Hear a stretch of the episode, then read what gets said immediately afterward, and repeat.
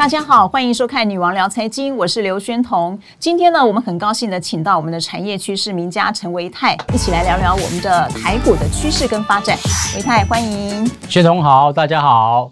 好，维泰，我想，呃，现在有一个很重要的状况，就是说，其实台股这一波下跌，因为 AI 涨，然后又因又因为 AI 而下跌，跌到这个时候呢，大家就会开始想说，好像应该要进场捡便宜了。对不对？因为好像已经跌破半年线，很多人都这么想。对，然后你又想捡便宜，可是你又怕受伤害。是，那你可不可以先帮我们分析一下，到底现在你怎么看这个台股的这个现在的位置？台股啊，现在其实比较进入到所谓的一个多空的一个十字路口。怎么说呢？就像刚刚这个宣彤所提到的，所以其实现在大家对于就是未来的一个 AI 的一个产业前景是非常非常的看好，非常看好。对。可是，在股票市场里面，就有一个很 magical 的一个事情，嗯，股价它会提前实现未来一年甚至两年。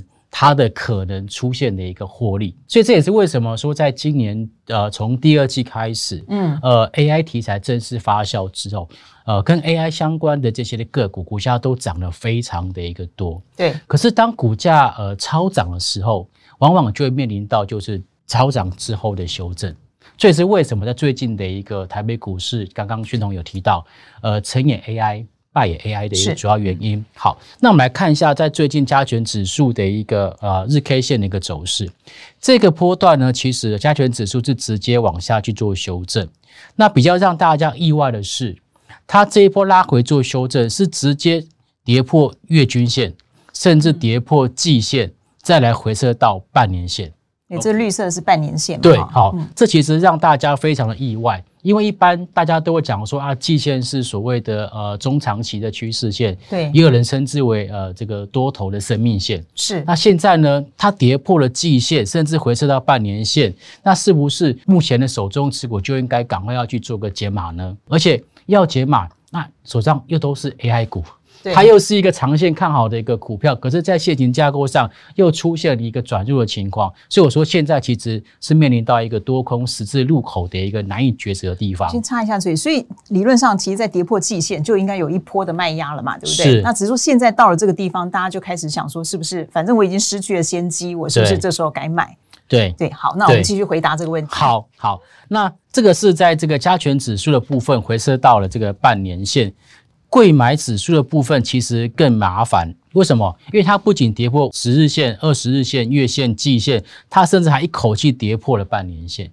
那我们知道，其实贵买指数里面的一个成分股大多是属于中小型的个股，尤其是在这个电子族群又占了比较大的一个比重。对，所以在这一波我们看到贵买指数跌得这么重的情况之下，似乎会让人家觉得好像中小型股今年的一个状况并不是太好。即便是它有所谓 AI 的题材做护身，那在这一波的一个拉回，算是跌得也相当相当的重。对，那台北股市在这一波为什么跌得这么重？我相信大家一定都跟我一样有一个类似的这样的疑问：到底台北股市发生了什么事情？好，那我要跟大家来做个分享。首先就是这一波台北股市的下跌，不是只有台北股市单一的下跌，事实上呢，美国股市也跌。OK，当然欧洲也有跌啦。OK，那在亚洲股市也有跌，尤其是呃以中国为首的这种所谓的入股相关的一个证券市场都在做下跌。好，那我们现在看一下美国股市的部分，主要原因是因为投资市场对于联总会降息的预期落空。好，我们看到在八月十六号 FOMC 的会议当中，哦，就特别提到，通膨如果没有办法回落，那么未来可能需要进一步升息。哇，不但不降息，还要升息。对。本来大家预期说，那大概呃升息的一个脚步大概就到今年，可能在呃就是六月份、七月份就要暂时结束了。但是呃现在他既然说接下来很有可能会再进行升息，这完全就是打破了就是投资市场原本对于就是联准会后面的一个政策上面的预期，所以导致的就是美国股市在最近出现比较明显的拉回。那么再来讲到降息哦。我要跟大家分享一下，在过去联准会降息的考量，其实都不在通膨。不管是在 Bernanke 或是格林斯潘的一个任内，基本上他们在面对降息这件事情，都不是因为通膨啊、呃、没有问题了去降息，而是因为什么？而是因为美国的经济出现了危机，是出现了衰退的一个讯息，它才要去用降息的方式去刺激经济。好，那问题来了，美国第一季的 GDP 年增率两个 percent，OK，第二季的 GDP 年增率二点四 percent，哎，第二季竟然比第一季来的还要好。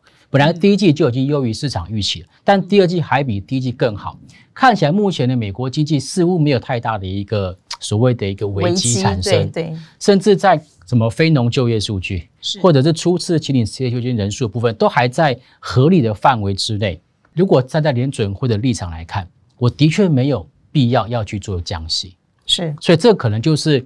呃，有点点就是呃，打乱了就是投资朋友的一个脑袋里面的原本的预期，嗯，所以是使得就是在美国股市这边出现了明显的一个拉回跟修正。那除了美国股市的这个大家对降息预期的泡沫破裂了之外，是消费性电子的供需仍在调整当中。呃，我们从去年第四季就说。这个下游的库存应该要在今年第一季就会消化完毕，就消化完毕，就调整到正常的水位。然后呢，这个预期又落空了，延后到第二季。结果第二季也走完了，发现还没清完，还没有，还不到所谓的建仓的水位。那大家又要讲说，那可能要到今年年底哦。现在甚至我要听到人家讲说，可能要到明年的第一季，这不是一般投资人讲，是在我去拜访公司的时候。个公司跟我说，产业界的产业界的呃，他们的看法是这样，比较保守。所以目前面对的困难困难就是说，哎，下游库存的去化速度不够快。OK，嗯，那为什么会出现这种所谓下游这个所谓库存去化不够快的一个原因？我跟各位报告一下，是主要是因为中美贸易战的后续的副作用。这个也是这个呃产业界的这个朋友跟我讲的。其实，在最早这个中美贸易战的时候，其实呃，在中国生产的商品要进口到美国，必须要加征关税吧。但是呢，现在呃，这个拜登上任之后，对于这个这样子的政策，他并没有说大幅度的改变，甚至还有点变本加厉，对不对？是。例如说，呃，这个禁止美国的一个企业在中国大陆设厂，你必须要回到美国设厂。对对。然后呢，美国的高科技人员不可以在中国就业，你必须要回到美国。OK，所以川普的这个阶段到这个拜登的阶段，似乎在中美的贸易战或者科技战的上面来讲，完全都没有停止。那这代表什么什么样的后果呢？就是呃，事实上有一些呃这个企业它是没有办法结束在中国的厂房的。嗯，我问过一些在中国设厂的台商，我说在中国关厂有这么困难吗？很困难，对他说，在中国设厂容易，官场很难诶。是，对你面对到是一些所谓的一个呃员工的这个处理，或者是薪资，或者是其他当地的这个呃什么书记，可能还要跟你在这个讨论一些事情。OK，嗯，嗯，他们会认为说，我要新设一个厂很容易，但是官场很困难。现在又要做欧美国家的生意，我就只好到什么到这个东南亚去设厂，对不对？好，那问题来了。很多台商，台湾有厂，对，中国有厂，是，现在东南亚也有厂，对。然后呢，订单可能没有像过去一样的这么样的好。这个大饼我要分三个地方下单，好，变成一个问题就是这三个地方的厂可能稼动率都不高。嗯，OK，对。那稼动率不高的情况下，没有办法达到经济规模，那就会造成厂商的成本会增加嘛？对。为了要达到所谓的一个变动变动成本，所以供给还是持续出来。那需求没有同步的增加，就会变成说现在供需状况一直都处于不平衡的情况。那么这个库存去化的速度可能就没有办法这么快。其实台积电现在可能将来也是面对同样的问题嘛，对不对？对，主要就是消费性电子这一块，如果说没有办法起来的话，嗯、事实上呢，呃，也许到今年底或者是明年真的第一季，都还可能会面临到类似的问题。是，OK，好。那么再来就是碧桂园的违约事件，大家会怕只是一个开端啊，因为之前已经有恒大事件了。对，那恒大事件呢，处理到后来，似乎好像中国的这个头痛医头，脚痛医脚的一个状况还是存在。不然怎么还会有碧桂园的事情会发生，嗯、对不对？好，但是呢，我们的金管会主委有特别提到啊，不要担心，我们的台湾的金融商业曝险二十一点七亿而已，并没有太多。OK，好，但是它后面所研发出来的问题是说，中国的经济成长率有可能因为这个所谓一连串的房地产的一个震荡，或者是这种所谓的违约危机，会导致他们的经济成长率啊，今年的保五都可能会成为一个挑战。那中国的这个经济成长率不好，那跟我们又有什么关系？当然有关系。好，因为根据这个国发会的统计资料，在去年我们在出口的一个部分哦，中国是占台湾出口百分之三十八点八。好，然后第二名是这个东南亚的国家，第三名才是美国，美国大概占十五点八 percent 而已。对，换句话说，其实在呃台湾的一个出口的一个所谓的依赖程程度来讲的话，中国算是目前来讲还是第一。虽然说最近有在下滑，哦，但是还是第一的。OK，所以如果说中国的经济啊，如果说发生很严重的一个衰退的话，事实上会影响到我们的一个出口数字。那这也是为什么我们的这个呃出口的一个金额已经连续十一个月都是呈现衰退的情况。是，对，而且最近才说今年的要下修我们的 GDP 嘛，嗯，保二无望了嘛。对，对对对，是的。刚才维泰老师就说到一个重点，其实中国的。占台湾的出口比率虽然是这几年是逐年下降的，可是你看还是快要四成，三十八点八趴，其实还是蛮重的，对，超过三分之一，对，所以还是会影响我们，是的，导致我们今年保二也无望了，是的，OK，好，那所以呢，在这样子的一个情况之下，那再加上啊，短时间之内呢，这个第二季的财报。哦，陆陆续续的揭露，那台湾基本上都已经揭露完了啦。对，OK，那只不过揭露完之后，会有一些就是股价涨得比财报还要漂亮的 这种个股，可能会面临到一些修正哈。那尤其是一些 AI 相关的一个个股的股价哈，过去这一季算是大涨特涨，OK 哈、嗯。那但是财报数据跟不上，那最近可能会面临到一些涨多的一个修正。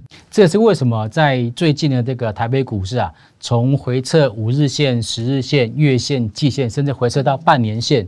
我想它背后的原因大概就是这一些。那所以呢，现在要怎么做呢？所以我觉得现在哦，这个对于一般投资朋友来讲，应该要呃要去留意到，就是目前这个过高本益比的一个个股，很可能会面临到修正。好，那现在呢，在市场上面的资金呢，正在重新寻求这个配置的机会。